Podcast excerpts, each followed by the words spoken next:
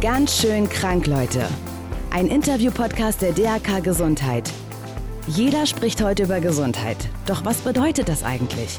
René Treder spricht mit seinen Gästen über genau diese Themen, die die Gesellschaft beschäftigen und warum wir selbst zugleich Grund und Lösung des Problems sind. Für ein gesundes Miteinander. Hi und herzlich willkommen im Podcast Ganz schön krank, Leute, der DRK Gesundheit. Schön, dass du neugierig bist, was hier passiert. Ich freue mich, dass du dabei bist. Deutschlandweit siehst du gerade viele farbenfrohe Plakate der DRK Gesundheit. Dabei geht es um unterschiedliche Themen, die uns als Gesellschaft beschäftigen. Und das hier ist die erste Interviewfolge des Podcasts, in dem ich diese Themen aufgreifen will und mit meinen Gästen auf einer persönlichen Ebene besprechen will. Also wir wollen darüber sprechen, was eine gesunde Gesellschaft eigentlich ausmacht, wie so eine gesunde Gesellschaft aussehen kann und vor allem, was jeder von uns dazu beitragen kann.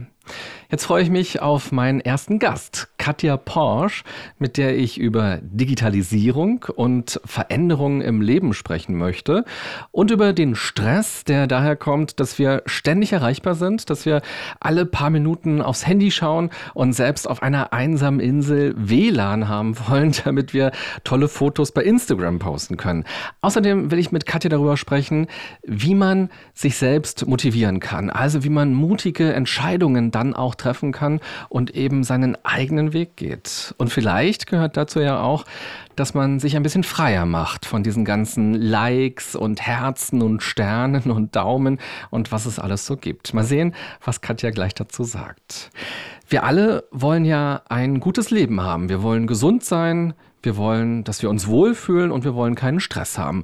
Und dafür machen viele von uns eine ganze Menge. Zum Beispiel nutzen wir Fitness-Apps oder wir tracken unsere Schritte und unseren Schlaf sogar. Wir machen Sport, wir meditieren und wir versuchen, uns gesund zu ernähren und so weiter und so fort. Du kannst ja mal überlegen, welche dieser Dinge auch auf dich zu treffen. Das sind auf jeden Fall ja auch tolle Sachen, gar keine Frage. Aber wir Menschen sind soziale Wesen und das Miteinander kommt leider oftmals zu kurz. Also das echte Miteinander offline. Wir brauchen aber ein gesundes Miteinander, um gesund leben zu können. Es ist unsere Entscheidung. In jedem Moment können wir uns dazu entscheiden, wie wir zueinander sein wollen. Auf der Arbeit, an der Supermarktkasse, zu Hause und natürlich auch im Netz. Wenn jemand im Auto genervt ist, weil es nicht so richtig vorwärts geht oder er oder sie hupt dann, dann breitet sich dieser Ärger, dieser Stress so stark aus wie so ein Dominostein. Man tippt einen an und alle anderen fallen dann der Reihe nach auch um. Und der eigene Ärger ist ja dadurch auch nicht mal kleiner geworden. Die simple Wahrheit ist, je besser wir zueinander sind, desto besser ist es auch für uns selbst. Wenn wir anderen Menschen also erlauben, Fehler zu machen, wenn wir anderen helfen, wenn wir unsere Mitmenschen einfach mal anlächeln, statt sie auszulachen. Das hilft ungemein. Einige Studien zeigen zum Beispiel sehr deutlich, Menschen, die sozial aktiv sind, die haben auch eine höhere Lebenserwartung. Wir sind demzufolge Problem und Lösung immer zugleich. Und deshalb an dieser Stelle ein kleiner Achtsamkeitsimpuls von mir. Wenn du das nächste Mal im Stau stehst oder das nächste Mal vor einer roten Ampel ausgebremst wirst, dann lächle einfach in dich hinein. Nimm diese rote Ampel, nimm den Stau als Erinnerung zu lächeln. Und vielleicht lächelst du dann ja auch einfach jemandem zu, und steckst ihn oder sie damit an. Denn auch gute Laune und auch eine positive Haltung sind auch wie Dominosteine. Ich lächle jetzt schon mal rüber zu meinem heutigen Gast, Katja Porsche. Herzlich willkommen. Hallo, grüß dich. Schön, dass du da bist. Für alle, die ich noch nicht kenne, will ich dich mal ganz kurz vorstellen. Gerne. Also, du bist Unternehmerin mhm. und du hast auf jeden Fall schon viele Höhen erlebt in deinem Leben, aber auch viele Tiefen. Du hast zu den besten Immobilienverkäufern gehört, mit den meisten Abschlüssen in Deutschland.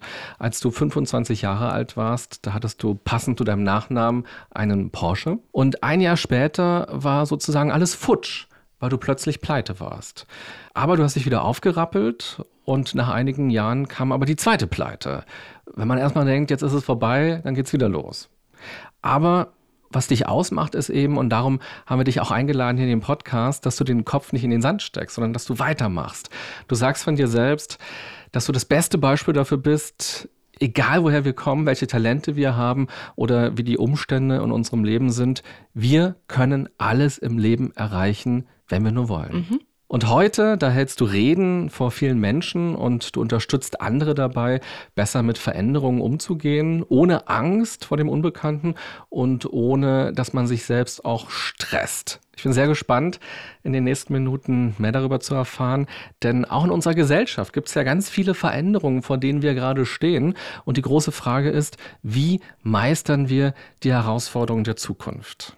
Eines deiner Bücher, die du geschrieben hast. Das heißt ungefähr sinngemäß, wenn das Leben dir in den Arsch tritt, dann tritt zurück. wenn dir das Leben in den Hintern tritt, ja, tritt zurück. Okay. Genau, aber die Richtung passte. Wann hat dir denn das Leben das letzte Mal in den Hintern getreten? Ist ja lustig, wie man das immer definiert. Für mich ist diese Metapher, wenn dir das Leben in den Hintern tritt, heißt einfach, dass Dinge schiefgehen. Und in meinem Leben gehen super viele Dinge schief. Das Spannende ist nur, dass ich das gar nicht mehr als schiefgehen empfinde, seit einer gewissen Zeit in meinem Leben, sondern dass es einfach normal ist, dass was nicht so läuft. Und deswegen kann ich dir die Frage gar nicht beantworten, weil wenn was schiefgegangen ist, blende ich es in dem Moment aus, wenn es nicht mehr relevant für mein heutiges Leben ist. Aha. Kannst du dich noch an den Punkt erinnern in deinem Leben, wo das sich so verändert hat, dass du angefangen hast, diese Dinge, die schief zu gehen scheinen, mhm. gar nicht mehr als so dramatisch wahrzunehmen? Ja, das war das, als mir das Leben richtig böse in den Hintern getreten hat. Ich war in sehr jungen Jahren sehr erfolgreich. Also ich hatte nicht die meisten Abschlüsse, aber ich hatte die besten Abschlussquoten und hatte halt mit 25 meinen Porsche und dachte wirklich, ey, mir gehört die Welt. Also ich dachte, ich bin unschlagbar, mir kann nichts passieren. Und dann kam halt die Zeit, als meine Gelder, meine Provisionen nicht mehr gezahlt wurden. Und dann merkte ich da auf einmal, dass das Leben plötzlich in eine ganz andere Richtung geht, als ich mir das so vorgestellt habe. Und als dann auf einmal alles weg war und ich nur noch Angst hatte, was passiert morgen, mhm. weil ich keine Idee mehr hatte, wie ich mit dem Morgen umgehe, da war ich irgendwann an einem Punkt in meinem Leben, wo Angst für mich anders besetzt wurde und wo ich viele Dinge, die ich bis dato gemacht habe, in Frage gestellt habe. Und ein Resultat davon war, ich gesagt habe, okay, ich lasse mich von Veränderungen oder von Niederlagen nicht mehr in meinem Leben aus der Bahn werfen und ich lasse mich nicht mehr von Ängsten in eine Richtung steuern, in die ich gar nicht, in die ich gar nicht will. Und insofern habe ich für mich begriffen, dass das alles im Leben weitergeht. Auch wenn es Phasen im Leben gibt, wo du denkst, jetzt geht gar nichts mehr. Aber es geht weiter. Und deswegen, seitdem gehe ich anders mit vermeintlichen Tritten in den Hintern um und sage, hey, es gibt keinen Tritt oder ich drehe zurück. Das heißt ja, Ängste sind nicht weg. Also mhm. es ist nicht so, dass du ein angstfreies Leben hast. Du mhm. empfindest immer noch Angst, mhm. aber du gehst jetzt anders damit um oder es hat eine andere Bedeutung. Mhm. Was passiert in dir, wenn du merkst, ich habe Angst, ich habe mhm. vor diesen Veränderungen in meinem Leben, ob die nun beruflich sind oder mhm. privat, diese Unsicherheit, die damit ja oft auch zusammenhängt. Was passiert dann in dir? Also das Erste, was ich mache, und dafür bin ich verdammt dankbar, ich bin mir bewusst heutzutage, dass ich Angst habe. Also ich mache mir das auch bewusst. Hm. Ja, Angst ist ja meistens so ein, so ein, eigentlich ganz oft so was Unbewusstes, so ein Gefühl, was wir nicht richtig deuten können. Ne? Du merkst plötzlich, irgendwas breitet sich in dir aus und du gibst diesem Gefühl nach und plötzlich hat das eine mega Macht über dich und steuert dich. Und ich mag das nicht, wenn mich irgendjemand wohin steuert, wo ich nicht hin will. Und das ist für mich so dieses Ding, wo ich sage, okay, ich merke heute, irgendwas ist vor mir, irgendein Termin ist vor mir, der mir vielleicht irgendwie Unruhe bereitet oder irgendein Auftritt. Also ich weiß noch, als ich das erste Mal gehört habe, ich trete vor 800 Menschen auf, da hatte ich schon Schiss und habe mhm. gedacht, boah. Ja, und die Frage ist, wie gehst du damit um? Und heute mache ich mir das bewusst und sage, okay, wovor genau hast du eigentlich Angst? Mhm. Was ist es eigentlich? Und meistens, wenn wir uns diese Frage mal stellen, kriegen wir mit, dass es im Endeffekt gar nicht so schlimm ist, sondern dass dieses Gefühl schlimmer ist als das, was wirklich passieren kann. Und in dem Moment verlieren viele Dinge plötzlich den Schrecken mhm. und werden gar nicht mehr so schlimm. Und wir können uns selbst sehr, sehr gut manipulieren. Viel besser noch, als andere uns manipulieren können, wenn wir wissen, wie.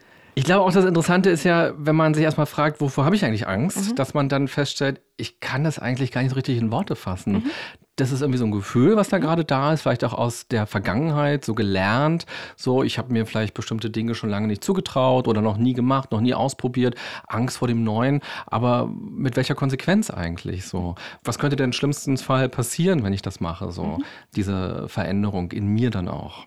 Das ist so diese Frage, ne? wenn du dir die Frage stellst, was kann schlimmstenfalls passieren, dann machst du dir das Unbewusste plötzlich bewusst und kriegst halt mit, hey, so schlimm ist es nicht. Also mhm. nehmen wir so ein Beispiel aus dem Leben. Stell dir vor, du bist jetzt irgendwie bei, bei Starbucks und willst dir einen Kaffee holen und siehst auf einmal kurz hinter dir eine Frau, wo du sagst, Halleluja. Ja, und die möchtest du kennenlernen. Dann wäre das Normalste der Welt, dahin zu gehen und die anzusprechen.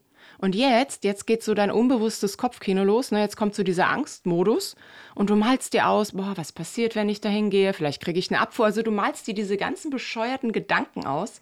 Und am Ende dieser ganzen Nummer stehst du wahrscheinlich bei Starbucks mit deinem Kaffee, aber ohne Date, weil du hast sie nicht angesprochen. Und das ist blöd. Und wenn du dir aber in dem Moment mal die Frage gestellt hättest, sag mal, wovor habe ich denn eigentlich Schiss? Ja, okay, dass ich eine Abfuhr kriege. Okay, aber was ist, wenn ich es nicht mache? Dann geht vielleicht die Traumfrau deines Lebens aus diesem Laden raus und du siehst ihn nie wieder und hast einen blöden Kaffee. Was ist schlimmer? Ja, also wir können uns ja. echt gut steuern, wenn wir uns die Dinge bewusst machen. Hast du so deinen Mann kennengelernt? er hat mich angesprochen. Im Starbucks? nicht im Starbucks, aber an einer Bar. mutig, mutig. Es gibt diesen schönen Satz, ähm, mutig sein heißt nicht keine Angst zu haben, sondern trotz Angst zu handeln. Das fällt mir immer genau an der Stelle ein. Und wo du gerade erzählt hast, dass du vor 800 Leuten auftrittst, ein Freund von mir hat gesagt, hey, hier bei uns, er arbeitet einem Krankenhaus, wir machen eine neue Abteilung auf und das muss moderiert werden. Kannst du das nicht machen? So quasi, so habe ich gesagt, ja klar, kein Problem. Und dann gab es den Tag, wo wir uns den Raum angeguckt haben und habe ich zu ihm gesagt, ich dachte, das kleine Team kommt, warum ist das so ein riesiger Raum? Und dann meinte der, naja, 200 Gäste kommen. Dann stand ich da und dachte mir, oh, kann doch nicht sein, 200 Leute kommen, warum habe ich denn Ja gesagt? Bin ich verrückt? Kann ich hier noch rausrennen jetzt ganz schnell? Und dann habe ich das aber auch für mich so als Challenge angenommen und gesagt, nee, okay, so ist es jetzt, das Schicksal hat es gewollt und das ist ein tolles Lernfeld für mich, aus dieser Komfortzone rauszukommen und einfach diese Angst dann auch auszuhalten. Ich glaube, es sind so zwei Dinge. Zum einen, dass wir uns ganz viele Dinge, die wir theoretisch theoretisch könnten, nicht zutrauen. Mhm. Und ich habe das ganz oft in meinem Leben erfahren, dass ich dachte, ich kann was nicht. Und dann wurde ich durch irgendwelche komischen Umstände gezwungen und auf einmal konnte ich es. Mhm. Ja, ein bestes Beispiel ist, ich war immer grottenschlecht in der Schule in Deutsch. Ich konnte keine Aufsätze schreiben und mir war klar, wenn ich eine Sache im Leben nicht kann, dann ist es Schreiben. Mhm. Und als ich dann in dem Moment nach meiner letzten Pleite in das Speaker-Business gegangen bin, hieß es, Katja, du musst ein Buch schreiben habe ich gesagt, naja, super, das ist eine ganz tolle Idee, such dir mal jemand anderen. Aber mir war klar, ich musste dieses Buch schreiben, sonst werde ich nicht erfolgreich in meinem Business. Und dann habe ich mich hingesetzt und habe geschrieben. Und habe beim Schreiben auf einmal gemerkt, dass ich das kann. Also das war ein dummer Glaubenssatz, der mir irgendwie in der Schule mal eingetrichtert wurde, der mich mein Leben lang begleitet hat. Und heute habe ich mein viertes Buch geschrieben und es macht mir Spaß. Und davon gibt es ganz viele Beispiele. Und ich glaube, wir müssen uns einfach öfter mal Dinge zutrauen oder sie einfach mal probieren ohne im Vorfeld schon zu denken, boah, wir können das nicht, ja. Also wir nehmen ja teilweise die Antwort vorweg. Mhm. Ohne es zu probieren. Und damit nehmen wir uns, glaube ich, super viele Chancen im Leben und auch super viel Spaß im Leben. Ja, vor allem ist das so der eigene Film, den wir so im Kopf haben und der unser Handeln bestimmt. Ich habe gerade so, als du geredet hast, überlegt, was glaubst du, was würde mit unserer Gesellschaft passieren, wenn jeder von uns nicht mehr diesen Film hat im Kopf, sondern sagt, ich höre auf, darüber nachzudenken, was ich nicht kann und wer ich eigentlich bin, sondern ich mache einfach die Dinge, die gerade da sind, auf die ich Lust habe und ich traue mich einfach. Was glaubst du, was würde das mit uns als Gesellschaft machen, auch im Miteinander? Also zum einen glaube ich, wir hätten einfach viel mehr Spaß im Leben. Ja. ja ist so. Also ich finde ja Filme gut, aber wir können ja die Filme auch positiv besetzen. Und wir, und damit meine ich jetzt wir auch bewusst, wir Deutschen, wir wären ja teilweise so in diesem Problemfokus, in, diesem, in mhm. dieser Null-Fehler-Kultur groß. Du darfst nichts falsch machen. Und in dem Moment nehmen wir uns halt wirklich ganz viele Chancen und ich glaube auch viel Spaß im Leben. Also, denn eine Sache ist ja Fakt, wir sind ja alle mal auf diese Welt gekommen und waren bereit, Fehler zu machen. Wir sind mhm. alle mutig auf die Welt gekommen, sonst hätten wir nie laufen gelernt. Also wenn du früher nicht bereit gewesen wärst, Fehler zu machen, dann wärst du mir heute irgendwie im Krabbelgang begegnet. ja, ist so. Aber ich meine, wir alle haben, sind mal über 30.000 Mal hingefallen, mhm. bis wir laufen konnten. Das heißt, wir können das. Aber irgendwann, je älter wir werden, lassen wir uns das abtrainieren ja, und denken, boah, ich darf nichts falsch machen, ich darf, ne, darf keine Fehler machen. Und dann vermeiden wir Dinge. Und ich glaube, es ist einfach ein blöder Plan, im Vermeidungsmodus durchs Leben zu gehen weil wir Dinge vermeiden, aber nicht erreichen. Ne? Beides geht nicht. Und mhm. wir laufen eher weg, anstatt auf die Dinge zu. Und ich fände es halt cool, wenn wir so einen Film in unseren Köpfen etablieren würden, der uns auf die Dinge zulaufen lässt mhm. und nicht von den Dingen weglaufen lässt. Wenn du gerade sagst, 30.000 Mal sind wir hingefallen, mhm. so als Kind, wer würde denn als Erwachsener auch tatsächlich 30.000 Mal anfangen, ein Buch zu schreiben? Wer würde sich so viele Chancen geben oder auch anderen Menschen? Also, wenn wir auch mal an unsere Familie denken oder an Kollegen oder so, wie viele Chancen bekommen eigentlich auch Menschen oder geben sich Menschen so gegenseitig? Mhm. Das wäre natürlich auch toll zu sagen, hey, ich sehe, du bist gerade fünfmal hingefallen. So, du hast fünfmal was Blödes geschrieben oder fünfmal in Mathe versagt oder fünfmal dieses Projekt nicht hinbekommen Aber hey, ich gebe dir die Chance. Du probierst doch nochmal, lern doch daraus und mach was daraus. Also das nimmt doch auch schon ungeheuer viel Stress aus der ganzen Situation raus. Es nimmt viel Stress raus und wir würden so viel Potenzial freisetzen, wenn wir alle die Dinge mehr versuchen würden. Und wenn wir es schaffen, so eine Mentalität zu schaffen, wo jeder sagt, okay, es ist eine Versuchmentalität, mhm. ja, und eine Probiermentalität und eine Ich traue mich Mentalität und nicht eine, boah, ich habe Angst vor Fehlern, vermeide und sehe nur die Probleme Mentalität. Ich glaube, wenn wir das hinkriegen würden, diesen Fokus-Switch zu kriegen, dann würden wir viel, viel mehr unsere PS auf die Straße bekommen und würden übrigens auch ein zufriedeneres Leben führen, weil wenn ich mich auf die Dinge fokussiere, die positiv sind und auch mich einfach mal Dinge traue und die Dinge einfach mache, habe ich viel weniger Stress im Leben, als wenn ich ständig nur denke, oh mein Gott, das kann schiefgehen, das kann schiefgehen, das kann schiefgehen. Wie hast du es dann geschafft, die Dinge positiv zu sehen, vor allem wenn du zum zweiten Mal diese Pleite erlebt hast? Mhm. Weil ich stelle mir das so vor, man erlebt es zum ersten Mal und dann hast du dich ja wieder aufgerappelt und dann denkt man sich so, jetzt nie wieder, mhm. nie wieder werde ich da landen, dass mir die Kreditkarte eingezogen wird, dass ich in eine Mini-Wohnung ziehen muss, dass ich nicht weiß, wie ich meinen Kühlschrank voll kriege, wie ich mir Sorgen machen sollte. Nie wieder, jetzt habe ich es wieder geschafft. Und Bams kommt nach ein paar Jahren die zweite mhm. Pleite. Wie hast du es geschafft, dich aus diesem Loch, aus diesem Tief wieder rauszuholen und positiv zu denken, wie du sagst? Also zum einen ist es so, ich kann dir eine Sache verraten, es wird beim zweiten Mal nicht leichter. Also es tut genauso ja. weh. Und ich sage auch nie wieder in meinem Leben nie wieder. Mhm. I know. Ich weiß es nicht, keine Ahnung. Wer weiß, was passiert. Und das ist für mich auch völlig in Ordnung. Ich, ich muss nicht wissen, was in den nächsten zehn Jahren passiert. Ich weiß aber eins, wenn mir sowas nochmal passiert, ich werde damit umgehen. Mhm. Mich wird es nicht umhauen. Mein Leben wird eine andere Richtung nehmen, aber im Endeffekt, wenn ich heute zurückblicke, ist mein Leben so, wie es jetzt ist. Und ich finde es so, wie es jetzt ist, echt cool genau da, weil ich zweimal gescheitert bin. Mhm. Also im Nachhinein sind die Dinge meistens gut, wir sehen es bloß in der Situation nicht. Mhm. Weil wir in der Situation sehen, boah, es verändert sich. Und um zu deiner Frage zurückzukommen, es war halt wirklich so, als ich das zweite Mal dann pleite war und mir noch nicht mal eine Wohnung leisten konnte, da habe ich halt da gesessen und hatte das erste Mal im Leben eine Sache nicht mehr und das ist Angst weil ich hatte vorher so viel Angst, dass diese Pleite passiert und habe mir in meinem Kopfkino ausgemalt, mhm. was alles passiert und das, was dann teilweise kam, war A, das, was ich mir ausgemalt habe, teilweise war es sogar noch schlimmer. Aber das Ding ist, wenn du in der Situation drin bist, als ich dann da drin war, hatte ich keinen Grund mehr Angst zu haben, weil es ist alles eingetreten. Mhm. Und das war in dem Moment das erste Mal in meinem Leben, wo ich wirklich frei war, weil ich hatte keine Angst mehr, was zu verlieren. Ich hatte alles verloren. Und das war das erste Mal in meinem Leben, dass ich nicht weitergelaufen bin. Ich war vorher in so einem Hamsterrad. Ich wusste das gar nicht, dass ich in diesem blöden Hamsterrad laufe, jeden Tag aufstehe und irgendwas her hinterher renne und gar nicht mehr wusste, wem ich eigentlich nachlaufe. Und in dem Moment war ich so vom Leben gezwungen, anzuhalten, stehen zu bleiben und da zu sitzen und zu sagen, okay, Katja, du hast alles verloren, es ist in Ordnung. Ich habe es akzeptiert. Also es hat ein bisschen gedauert, aber es kam der Tag, wo ich es akzeptiert habe. Und das ist, glaube ich, das Wichtigste, dass man nicht gegen ankämpft und sich ständig überlegt, warum passiert mir das jetzt? Warum bin ich jetzt gekündigt? Ne? Warum bin ich jetzt pleite und nicht die anderen? Mhm. Sondern einfach sagt, okay, es ist so, akzeptier es und jetzt überleg dir, die Frage habe ich mir gestellt, wie soll dein Leben aussehen? Weil ich hatte durch die Pleite die Freiheit, mein Leben neu zu gestalten. Und das war das erste Mal seit langem, dass ich mich hingesetzt habe, mir überlegt habe, wie möchtest du leben? Und das war ein Schritt in eine ganz, ganz andere Richtung, den ich ohne meine Pleite wahrscheinlich so gar nicht gegangen wäre. Und ich glaube, den viele Menschen nicht gehen, weil wir es so gewohnt sind, in diesem Hamsterrad zu laufen und dann teilweise eher da drin laufen und auch gar nicht so genau wissen, wohin und warum. Aber wir laufen halt, weil alle anderen um uns herum laufen ja auch. Mhm. Ne? Das ist ja normal. Und ganz oft ist es so, dass die größten Schnitte im Leben, aber auch die erfolgreichsten Schnitte, die sind, wo du ganz tief fällst. Weil du dann auf einmal anfängst, dein Leben zu hinterfragen und zu ändern.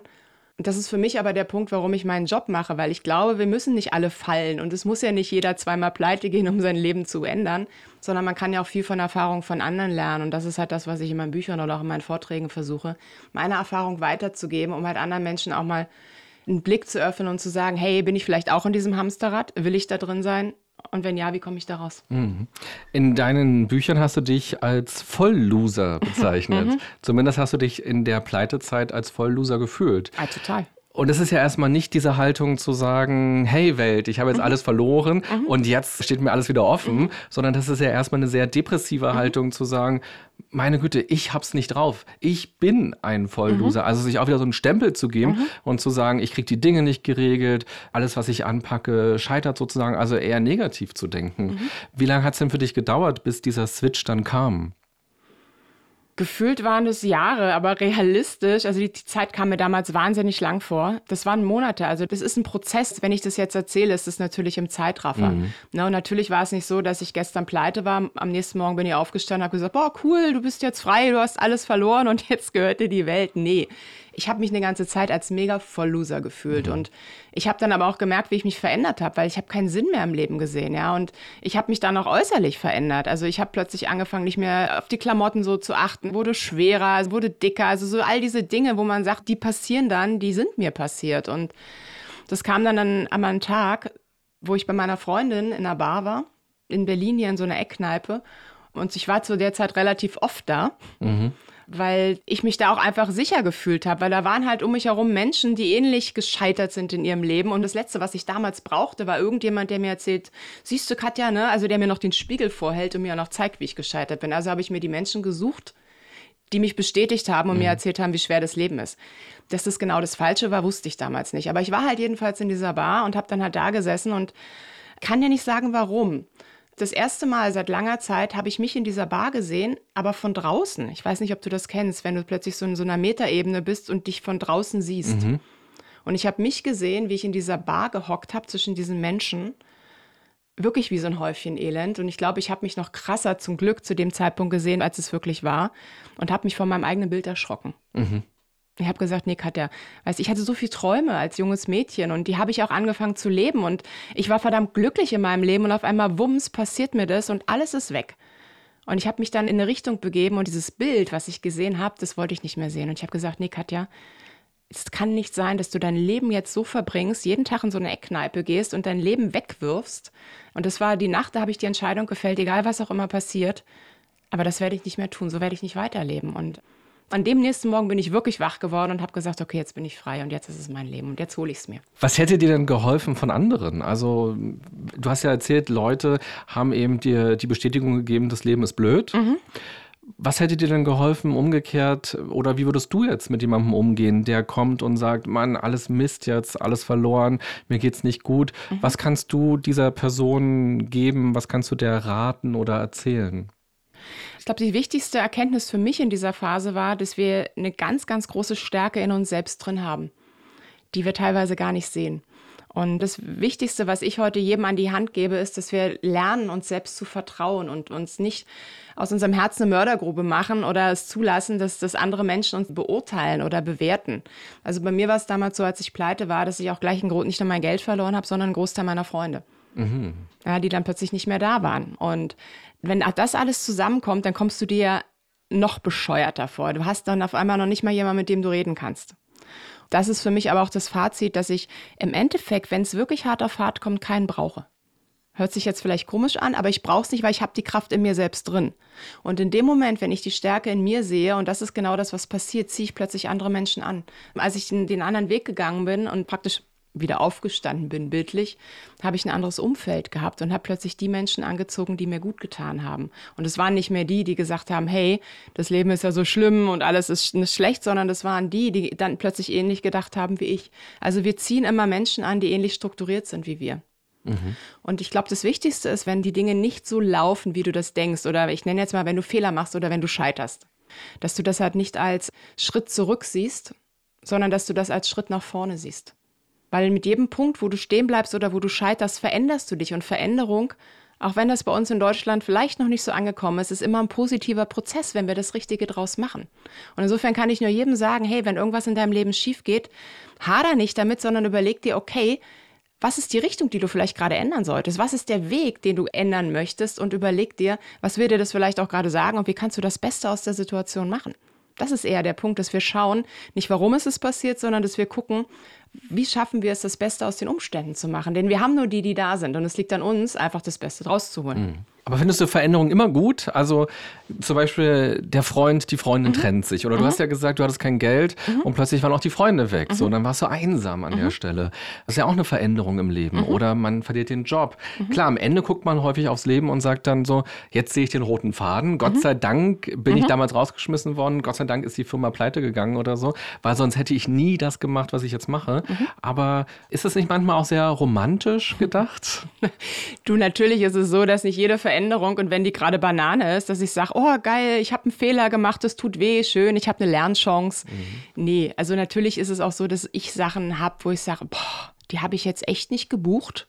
Ja, wieso sind die da?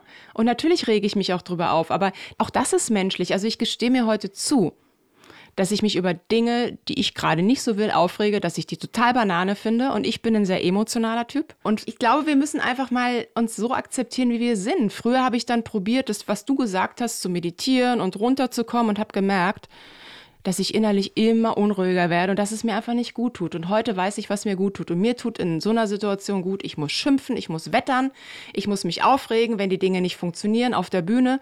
Wenn ich einen Auftritt habe, der mir um die Ohren fliegt, sage ich auch nicht, boah, geil, ne? ich habe versagt vor Publikum, wie schön, eine Lernchance. Nee, ich reg mich auf.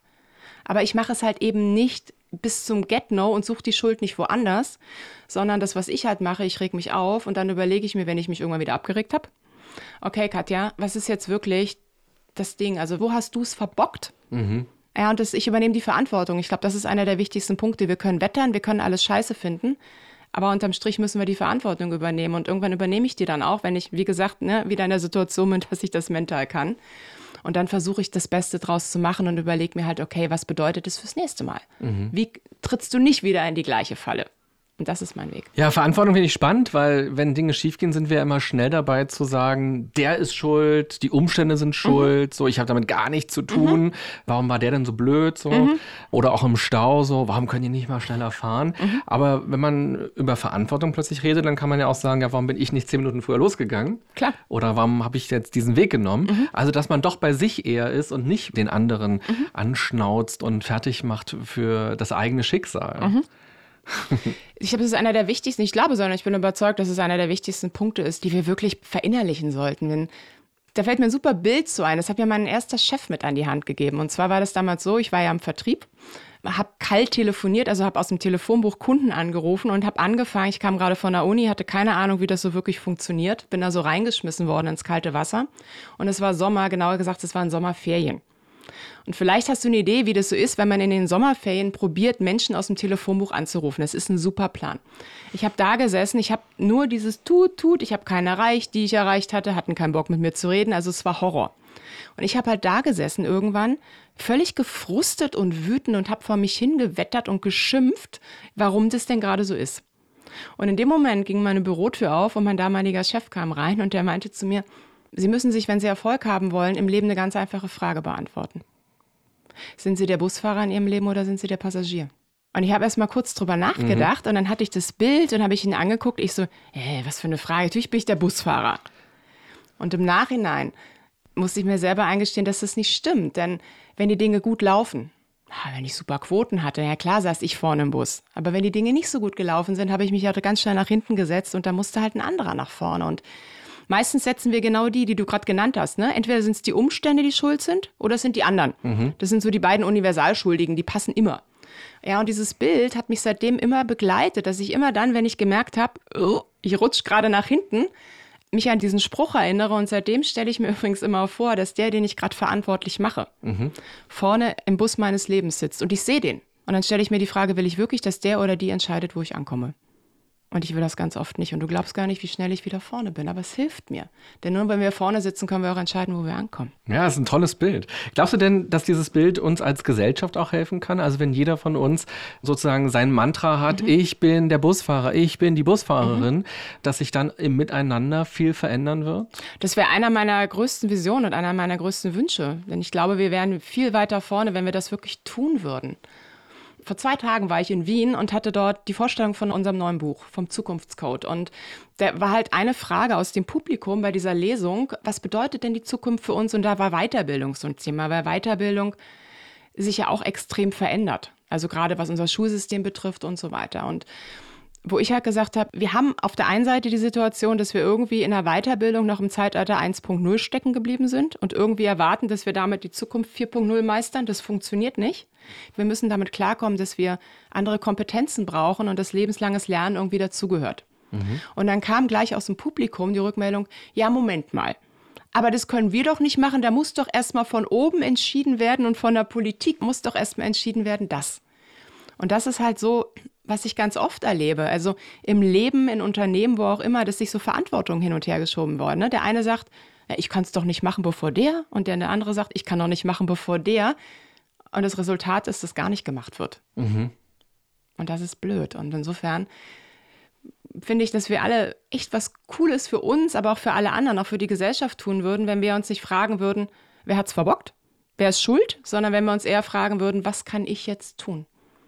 Ja, und wenn wir alle mit einer Was kann ich jetzt tun Mentalität durchs Leben laufen, sind wir A, glaube ich, wirklich viel, viel glücklicher und B, werden wir viel mehr Dinge erreichen und, und die Dinge viel schneller nach vorne bringen, anstatt dass wir darauf warten, dass uns ein anderer irgendwo hinfährt oder wir überlegen, wer gerade verantwortlich für irgendein Desaster ist, in dem wir drin sind. Mhm. Die Zukunft ist ein spannendes Stichwort, weil die Zukunft ist ja oft etwas, was uns Angst machen kann. Also die Zukunft kann uns freuen. Wir können Vorfreude empfinden für irgendwas und total neugierig sein, was passiert. Aber Zukunft kann auch Angst machen, kann stressig sein, gerade wenn Zukunft verordnet wird, also wenn plötzlich Dinge passieren mit uns. Und darüber will ich gleich noch ein bisschen genauer mit dir sprechen, wie man vielleicht optimistischer auf die Zukunft schauen kann, wie man mit diesen Veränderungen, die nicht planbar häufig sind, besser umgehen kann. Aber vorher habe ich ein paar Fragen für dich mitgebracht, okay. damit die Hörerinnen und Hörer des Podcasts dich auch noch ein bisschen anders und besser kennenlernen. Mhm.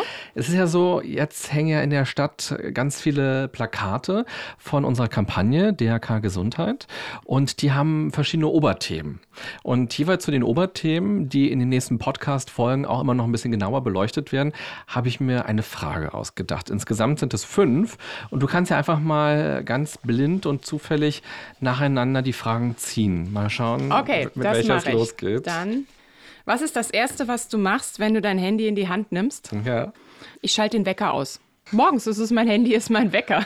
Und das Zweite, was ich mache, ich checke, danach checke ich Facebook. Ah, okay, das ist dein allererstes echtes Tun dann ja. im Internet mhm. direkt. Mhm. Und gibt es Tage, wo du denkst, Mann, jetzt sitze ich seit einer Stunde ungeduscht, hungrig, mit verklebten Augen auf meinem Bett und bin jetzt total verfranst im Internet irgendwo gelandet.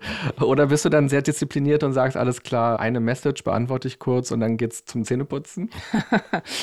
Lustige Bilder, die du da gerade so malst. Also dieses Bild, was du gerade beschreibst, hatte ich so von mir ehrlich gesagt noch nicht. Aber um die Frage zu beantworten, also es ist jetzt nicht so, ich fühle mich dem nicht ausgeliefert. Also es ist jetzt nicht so, dass ich jetzt denke, okay, jetzt gehe ich bei Facebook rein und jetzt komme ich da nicht mehr weg und mein ganzer Tag geht an mir vorbei, weil ich da irgendwie so rumchatte. Nee. Mhm.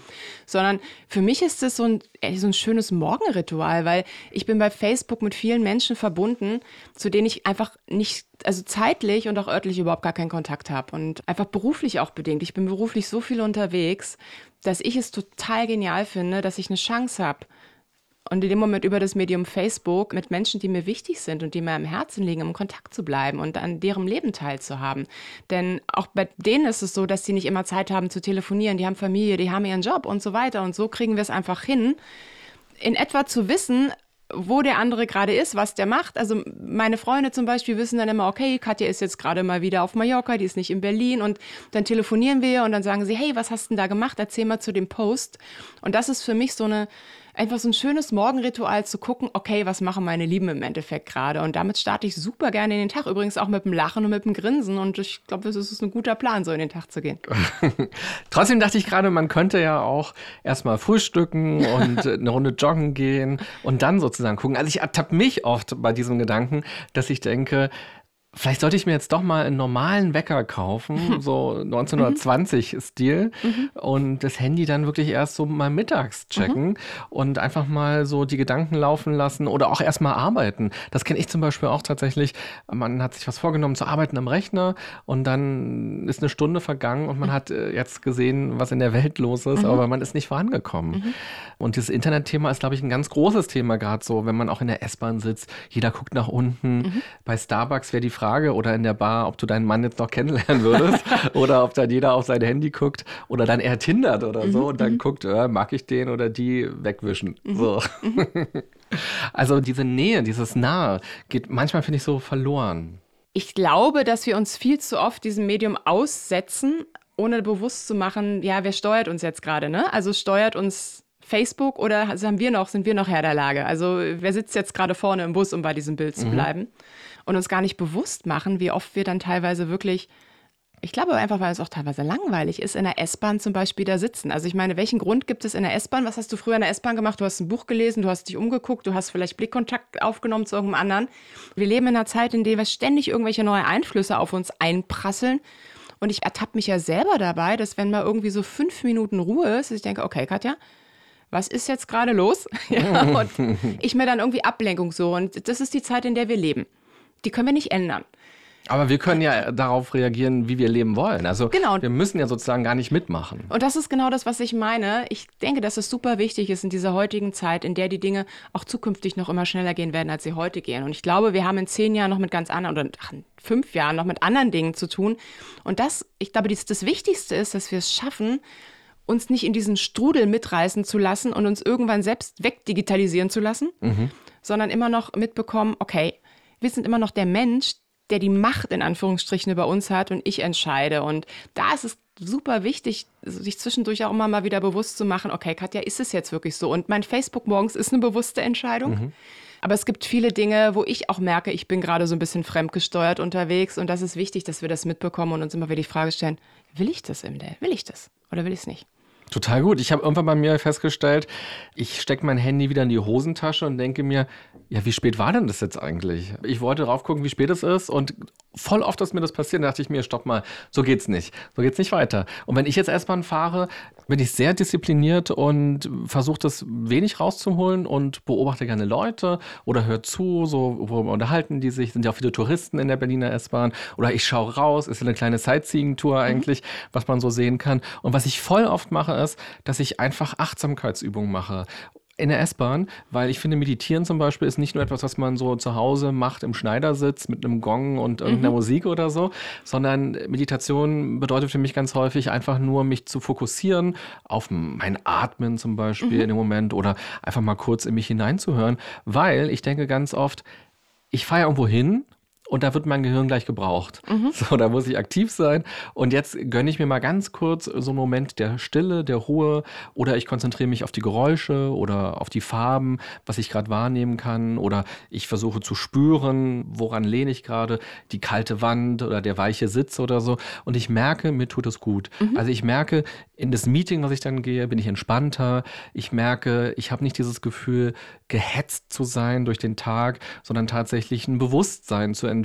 Und genau was du sagst mit dem Busfahren, es gefällt mir gut, dass ich also entscheide, jetzt will ich ein Foto bei Instagram posten ja. und jetzt will ich aber einfach mal kurz einen Draht zu mir selbst aufbauen oder mir auch eine Pause gönnen und nicht rumchatten, nur weil alle das gerade machen. Mhm. So. Wir liefern uns ganz oft einfach selber aus, ohne das so mitzubekommen. Und ich finde das immer so spannend, wenn sich dann aufgeregt wird ohne Ende. Ja, und dieses Social Media und immer mehr und man, ne, und immer mehr bei Facebook, wo ich sage, ja, aber ich habe noch nirgendwo gelesen, dass es per Gesetz verordnet wurde, dass wir jeden Tag zwei Stunden bei Facebook sein müssen. Das ist eine freie Entscheidung. Also wenn ich mich darüber aufrege, dann muss ich mich, rege ich mich ja im Endeffekt über mich auf. Also wir sind dem nicht ausgeliefert, was kommt. Wir entscheiden selbst, was wir tun. Wir geben ganz oft bloß diese Macht woanders hin und kriegen es gar nicht mit. Und das, was du gerade gesagt hast, jeder von uns hat ja eine andere Art, runterzukommen, sich zu fokussieren mhm. oder Kraft zu tanken. Und das ist wichtig. Also, dass jeder für sich auch überlegt, okay, was ist denn meine Art? wieder Energie aufzutanken. Für den einen ist, wie für dich, ist es Meditation. Für mich zum Beispiel ist es Sport. Mhm. Also ich gehe jeden Tag ein, zwei Stunden irgendwo hin und mache Sport, weil ich runterkomme. Das ist meine Auszeit und ich tank da Energie. Der andere nimmt sich seine Geige und spielt. Der dritte geht in den Wald. Mhm. Aber wir haben diese Zeit. Ich finde das auch immer ganz spannend, wenn ich dann zu hören kriege, ja, wann soll ich das denn machen? Das ist Blödsinn. Wenn wir das wirklich wollen, kriegen wir die Zeit hin. Wenn wir bewusst, und damit bin ich wieder bei dem, was du meintest, wenn wir wirklich bewusst durchs dieses Leben gehen und sagen, was tut uns wirklich gut. Ja, ich glaube auch, dieser Satz, ich habe keine Zeit, ist die größte Lüge. Also die größte Selbstlüge. Manchmal glauben wir es ja selbst, dass wir keine Zeit haben. Aber es ist ja immer eine Entscheidung, wie wir mit unserer Zeit umgehen, wie wir mit den anderen Menschen umgehen, wie wir mit uns umgehen. Mhm. Ähm, was glaubst du denn, wie oft geht der Durchschnittsdeutsche online, also an sein Handy? Wie oft geht er daran und macht irgendwas am Tag? Oh, das ist jetzt cool. Keine Ahnung, 300 Mal? Oh, das ist viel. Gibt ja unterschiedliche Zahlen, je nachdem, wen man so befragt. Aber ich habe tatsächlich eine Studie gefunden, da haben die Leute das 88 Mal oh, gemacht. Oh, okay. Und ich finde 88 Mal schon viel, wenn man sich überlegt, wir sind vielleicht so 12, 15 Stunden oder so wach mhm. im Laufe eines Tages. Oder zumindest, wir haben ja noch viele andere Sachen, die wir so mhm. machen. Ja? Wir gehen essen, wir gehen aufs Klo, wir arbeiten, wir schauen Filme oder so. Und dann so oft da ranzugehen, finde ich schon ganz schön viel. Und interessanterweise, alle 18 Minuten unterbrechen wir eine Tätigkeit, mhm. um online zu gehen, um ans Handy zu gehen. Alle 18 Minuten. Finde ich auch wahnsinnig viel. Und dann mal schnell gucken, wie spät ist es? Mhm. Oder hat mir jemand geschrieben? Hat schon jemand geguckt und geliked mein Foto bei Instagram? Oder wer ist gerade in Wien unterwegs oder so? Mhm. Gibt es da neue Fotos? Genau das sind diese Kleinigkeiten. Und vielleicht kennst du ja auch diesen Begriff FOMO. Fear of Missing Out, also dass man Angst hat, Dinge zu verpassen. Mhm. Und es klingt so, als ich das erste Mal das so gehört habe, dachte ich so, ja, das ist ja witzig, Angst, Dinge zu verpassen. Aber das ist so intensiv. Eine Kollegin von mir wohin, die auch im Radio arbeitet, die sagt, sie nimmt jetzt schon, wenn sie zum Bäcker geht, ihren Laptop mit, weil sie zwischendurch denkt, na, vielleicht setze ich mich doch noch auf die Parkbank und check jetzt noch Mails oder ich beantworte noch irgendwas, kann ja auch ein Kunde noch irgendwas geschrieben haben, ein Auftraggeber oder so. Das heißt, die ist genau in dieser Spirale gerade mhm. drin. Sie hat Angst, was zu verpassen. Und äh, jetzt hat sie mir vorhin erzählt, dass sie sich ein Hotel gebucht hat und sie macht Urlaub für zwei Tage. Für zwei Tage macht sie jetzt Urlaub. Und habe ich gefragt, was wirst du machen? Und hat sie gesagt, na, im Hotelzimmer sein und vielleicht auch arbeiten.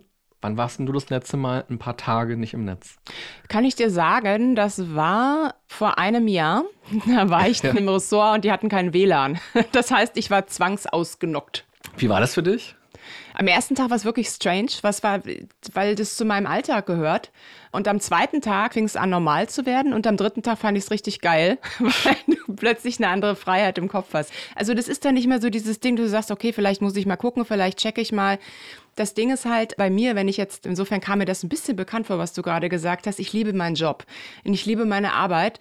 Und das ist dann gar nicht mal so dieses Ding verpassen, sondern ich möchte halt gerade wissen, was ist denn da gerade los? Und vielleicht, wenn ein Kunde geschrieben hat, ich möchte es wissen. Mhm. Und dann kannst du es aber nicht wissen, weil du kommst da gar nicht rein. Und da habe ich auch drüber nachgedacht und gesagt, okay, Katja, komm, was soll das jetzt? Ja, ob du jetzt eine Woche später oder früher antwortest, ne? Schalt mal ab.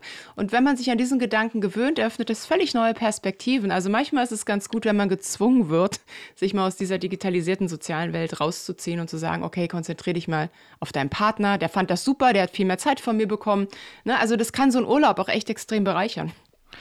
Ich war vor einem Jahr gleich zur gleichen Zeit wie du, auch für vier Tage offline. Und mhm. das war eine ganz bewusste Entscheidung. Ich war in Kopenhagen und ich wollte Kopenhagen genießen. Mhm. Und das einzige Ding war, als ich dann mein Handy wieder angemacht habe in Berlin und nach Hause gefahren bin vom Flughafen, hatte ich Schiss, dass meine Eltern vielleicht die Wohnung aufgebrochen haben, weil die dachten, ich bin tot oder so. Okay. Weil ich habe denen gar nicht gesagt, dass ich in Kopenhagen ah, bin. Ja, okay. Und ich dachte, wenn die vielleicht angerufen haben jetzt dreimal mhm. oder so, dann haben die vielleicht die Polizei gerufen oder so. Aber das ist genau das Ding auch, weil ich dachte, man ist immer erreichbar. Mhm. Und wenn man mal irgendwie drei Stunden nicht geantwortet hat, dann schreibt vielleicht gleich jemand, hallo, melde dich mal, lebst du noch? Ist irgendwas passiert? Wo ich mehr momentan das Gefühl habe, dass gerade so diese jüngere Generation, die heute so um die 20 bis 25 mhm. sind, damit relaxter teilweise umgehen als wir und teilweise weniger an diesem Netz sind, also meine Erfahrungswerte als wir, also so die Generation ne, so um 40 rum. Da ändert sich einiges im, im Mindset. Ja, das deckt sich so ein bisschen auch mit Zahlen aus Studien. Da heißt es zum Beispiel, dass 55 Prozent der jungen Leute der 18- bis 29-Jährigen tatsächlich versuchen, weniger online zu sein und das ganz bewusst auch abschalten wollen. Aber dann gibt es eben auch andere Zahlen. Es gibt eine DHK-Studie und da kam zum Beispiel raus, dass 2,6 Prozent der 12- bis 17-Jährigen, also nochmal der sehr viel jüngeren, der Teenager also, dass fast 3 Prozent also abhängig sind von den sozialen Medien und abhängig also schon wirklich eine Sucht haben mhm. und gar nicht mehr ohne leben können. Also genauso wie eine Zigarettensucht oder eine andere Sucht, eine Alkoholsucht, dass dann also dieses Verlangen einsetzt nach ein paar Minuten, nach ein paar Stunden, so, ich muss da jetzt hin mhm. und mir geht es körperlich schlecht, wenn ich da jetzt nicht hin kann. Und die Gedanken kreisen dann nur noch darum und genau das auch bei Online. Mhm. 2,6 Prozent könnte man auch sagen, na gut, ist gar keine so hohe Zahl. Also es ist eine einstellige Zahl, ist gar nicht so hoch. Aber wenn man das mal hochrechnet auf die ganzen Jugendlichen, die sozusagen in Deutschland leben, dann sind das immerhin 100.000 Betroffene. 100.000, das ist eine Kleinstadt schon richtig. Wenn du dir vorstellst, ganz Kaiserslautern, das ist ungefähr so die Einwohnerzahl. Okay. Ja. Wenn die alle jetzt sozusagen nicht mehr miteinander reden würden, sondern nur noch tippen würden die ganze Zeit. Ganz Kaiserslautern ich kann mir das gut vorstellen, dass es so ist. Die Frage ist halt, weißt du, was machst du draus? Also wie gehst du damit um oder was bedeutet das jetzt? Wenn du jetzt sagst, zwei oder drei Prozent, vielleicht sogar irgendwann Tendenz steigend, sind halt wirklich abhängig von diesem Medium. Und es ist, glaube ich, wie bei allem, dass sich einfach die, ich nenne es jetzt mal Krankheiten oder die Phänomene im Laufe einer Zeit ändern. Und früher gab es andere Krankheiten, die wir heute gar nicht mehr haben. Und heute haben wir, oder andere Abhängigkeiten. Und heute haben wir haben wir nun mal das Thema Digitalisierung, wir haben das Thema Social Media und die Frage ist halt, wie gehen wir damit um? Mhm. Man kann ja, gerade wenn man darüber redet, auch das Bewusstsein dafür schaffen, mal zu sagen, okay, wenn es so ist, will ich das überhaupt und was bedeutet das auch vielleicht für meine Kinder? Und vielleicht ist mein Kind ja auch betroffen und vielleicht macht es ja Sinn, mich ja mit meinem Kind hinzusetzen und zu gucken, okay, woran liegt es denn überhaupt und was gibt es vielleicht für Alternativen, mhm. außer ständig an diesem Ding rumzuhängen, weil das Leben hat echt noch andere geile Sachen zu bieten, als jetzt nur ein virtuelles Netz. Und ich glaube, das ist wichtig, dass man einfach dieses Bewusstsein schafft. Ja, und es geht im Freundeskreis los, geht in der Familie los. Und da habe ich auch eine spannende Zahl für dich. Und zwar 51 Prozent von einer Untersuchung sagen, dass Familienmitglieder selbst bei wichtigen Treffen, also zum Beispiel Geburtstage oder Weihnachten steht da bald an, öfter auf ihr Handy schauen als ins Gesicht des anderen. Was können wir machen? Also zum einen glaube ich, dass wir uns erstmal darüber bewusst werden, mhm. dass es so ist, uns selbst mal hinterfragen und dann nochmal zum anderen uns zu fragen, warum ist das eigentlich so? Mhm. Also mal ehrlich, wenn ich jetzt mit meinem Partner abends am Tisch sitze und das, was im Netz ist, spannender ist als mein Mann oder meine Frau, dann macht es doch vielleicht mal Sinn zu überlegen, okay, warum bin ich eigentlich noch mit dem oder der zusammen? Nochmal zu Starbucks gehen. Oder ich gehe nochmal zu Starbucks und gucke, ne, hab ja gelernt, Angst macht keinen Sinn, gehe in Angriffsmodus und hol mir die Nummer. Und es ist, glaube ich, viel, dass wir uns Dinge wieder bewusster machen und uns hinterfragen oder auch generell unser Leben immer wieder hinterfragen. Und ich habe es mir angewöhnt, einmal im Jahr wirklich so ein, äh, komplett stehen zu bleiben mhm. und mein ganzes Leben in Frage zu stellen. Und das meine ich nicht negativ, sondern einfach zu hinterfragen. Mhm. Und zu sagen, okay, Katja, wenn du den Bereich Beruf nimmst, wenn du den Bereich Gesundheit nimmst, wenn du den Bereich Ernährung nimmst, wenn du den Bereich Partnerschaft nimmst, Freunde nimmst, wie weit auf einer Skala von 0 bis 10 bist du gerade in jedem Bereich? Wie glücklich bist du? Und ist es das, wo du hin willst? Und wenn ja, cool, dann geh weiter und wenn nicht, was kannst du ändern und was willst du ändern? Ich habe in meinem Leben einfach eine Sache gelernt, dass wir die Umstände nicht ändern können. Das habe ich in meiner Pleite gelernt, aber ich habe auch gelernt, dass wir immer ändern können, was wir aus ihnen machen. Mhm. Und diese Chance, die wir haben, das Beste aus den Umständen zu machen, die nutzen wir viel zu wenig. Und da hilft es einfach mal zwischendurch anzuhalten und zu sagen, okay, bin ich gerade noch auf Zielkurs, egal in welchem Bereich. Cooler Tipp. Magst du noch eine zweite Frage ziehen? Gerne. Wenn ich gestresst bin, dann gehe ich in den Wald und renne. Renne, was das Zeug hält. Wann warst du das letzte Mal gestresst? Das letzte Mal war ich gestresst letzte Woche. Da war ich in der Schweiz, in Olten und hatte dort eine Lesung. Ich habe meine Termine in meinem Daylight, also das ist so ein, so ein Terminkalendersystem und ich habe also geguckt, wo ich da hin muss und habe gesehen, Mensch, ist ja gar nicht so weit. Mhm kannst du hinlaufen und hatte also mein Equipment dabei und dachte, ha, schönes Wetter, es war zwar kalt, aber trotzdem Sonne, bin da also hingelaufen und laufe und laufe und laufe durch dieses Olten. Und dann dachte ich so, ist aber komisch, weil dann sollte die Hausnummer noch drei, also ich war drei Nummern entfernt und dachte ich, wieso bin ich in so einem Wohnblock und wo im Wohnblock ist ein Buchfestival und kennst du das, wenn deine Gedanken plötzlich kreisen und du mitkriegst, irgendwas stimmt dir gar nicht? Mhm. Und dann habe ich gesagt, okay, ich hatte kaum noch Akku und dachte, Halleluja. Hab dann gegoogelt, wo dieses Buchfestival ist und es war ganz am anderen Ende von Olten. Und ich hatte irgendwie noch 2% Akku, wusste nicht, wie ich dahin sollte. wusste, ich muss in einer halben Stunde da auf der Bühne stehen und habe gesehen, es sind irgendwie noch, keine Ahnung, fünf Kilometer. Ja. Hatte keine Idee, wie ich in diesem Olten ein Taxi finde. Und da war ich wirklich gestresst. Da mhm. war ich echt gestresst. Und ich habe dann noch meinen Koffer genommen. Ich bin ja gut im Rennen und habe mir angeguckt im Handy, wo diese Richtung war, wo so grob Markierungspunkte sind, die ich mir merken konnte und wusste, okay, du musst wieder zurück zum Hotel. Ne, dann geht es an diesem Fluss links lang und bin dann, ich habe es alles noch geschafft, aber da war ich gestresst. Ja. Kann ich mir sehr gut vorstellen. Ich hatte mal so eine ähnliche Situation. Und zwar habe ich mich bei einem Radiosender beworben. Das war noch ganz am Anfang meiner Karriere. Und der war in Dresden. Mhm. Und ich bin extra schon ein paar Tage vorher hingefahren, weil ich dann Dresden kennenlernen wollte, um die Stadt so ein bisschen besser zu kennen. Und als ich so aus dem Bahnhof rauskomme, sehe ich da Radiosender. Mhm. Da dachte ich mir, alles klar, super. Habe mich nicht noch einmal darum gekümmert, wo die Adresse ist. Und an dem Tag, wo das Vorstellungsgespräch ist, gehe ich hin und denke mir, aber die Straße heißt ja ganz anders. Mhm. Und dann stand ich vor dem Sender und habe gesehen, fuck, das ist der falsche Radiosender. Und dann Geil. hatte ich genau das gleiche mit dem Rennen und noch ankommen und zu spät kommen. Ich hätte den Job bekommen, lustigerweise. Der Chef fand das eher witzig. Aber das war auch so ein Moment, wo ich dachte, jetzt ist alles vorbei. Ey, du malst ja dann auch genau die Bilder aus, ne? die ja. du im Leben nicht brauchst. Klar. Was glaubst du, wenn man Leute fragt, was stresst dich am meisten, was sie dann sagen im Leben? Was ist für sie der größte Stressfaktor? Ich stelle diese Frage oft, wenn ich in, bin ja vielen Unternehmen unterwegs, wo es darum geht, auch Mitarbeiter, Angestellte und so weiter, teilweise auch Führungskräfte zu schulen und zu coachen. Das, was mir immer wieder entgegenschlägt, was die Leute am meisten stresst, ist ihr Alltag und ihr Job. Das ist das, was, was zurückkommt. Was ich mir denke, okay, aber es ist ja das ganze Leben, Alltag ja, genau, und Job. Das wollte ich ja gerade sagen. Da bleibt ja nichts mehr übrig. Ja, genau. Und ja, okay, du hast ja dann nochmal irgendwann, also der berufliche Alltag. Ne? Also das Ach ist so. schon sehr stark, dieses, dieses berufliche. Oder vielleicht auch mal anders gefragt, wenn euch das alles so stresst, warum steht ihr denn eigentlich dann jeden Morgen auf? Also für mich ist es so eine Schlüsselfrage für Glück im Leben. Also diese Frage, warum stehe ich jeden Morgen auf? Und wenn dann die Antwort kommt, weil der Wecker klingelt, ist es ein blöder Plan. Oder wenn die Antwort kommt, weil ich muss, ist es auch ein blöder Plan. Und das ist das, was ich ganz oft zurückgespiegelt bekomme, dass für viele dieses Leben nur noch so ein Ich muss ich muss zur Arbeit, weil ich Geld verdienen muss. Ich muss das und das machen, weil, ne? Also, was wir nicht immer alles den ganzen Tag müssen. Und ich glaube, dass dieses Leben im Müssen einer der größten Stressfaktoren ist, die es überhaupt gibt. Mhm. Aber ist da nicht auch viel Wahres dran? Also ich muss ja meine Miete bezahlen und ich muss irgendwie mein BVG-Ticket zahlen, um von A nach B zu kommen und so. Also es gibt ja schon vieles, was ich muss und ich muss dann auch Geld verdienen. Also ist es doch gar nicht so falsch von den Leuten.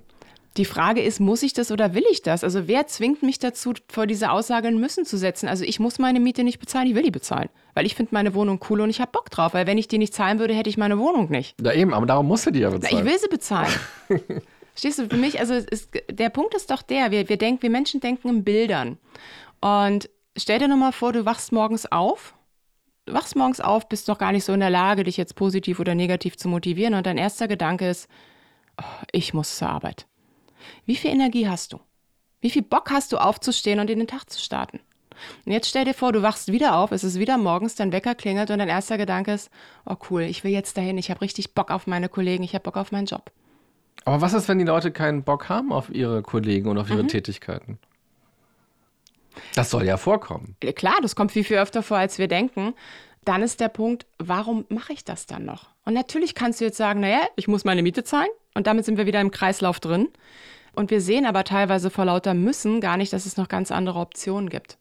Und glaubst du, es kann manchmal schon reichen, wenn man einfach das Wording für sich ändert? Also selbst wenn man nicht überlegt, was will ich denn eigentlich, sondern mhm. dass man für sich einfach sagt, stopp, jetzt habe ich gerade gesagt, ich muss zur mhm. Arbeit. Nee, ich will jetzt mal zur Arbeit. Genau, das ist das, was ich meinte. Es ist eine andere Energie. Mhm. Bei allem, was du tust, wenn du wirklich etwas vor dir hast, irgendeine Aufgabe, auf die du überhaupt keinen Bock hast, wenn du dich dann fünf Minuten hinstellst und dir auch noch gedanklich erzählst, warum du keinen Bock hast und wie ätzend du das alles findest und was du nicht alles musst, dann kriegst du es echt hin, dein Energielevel von null noch auf minus 100 zu packen.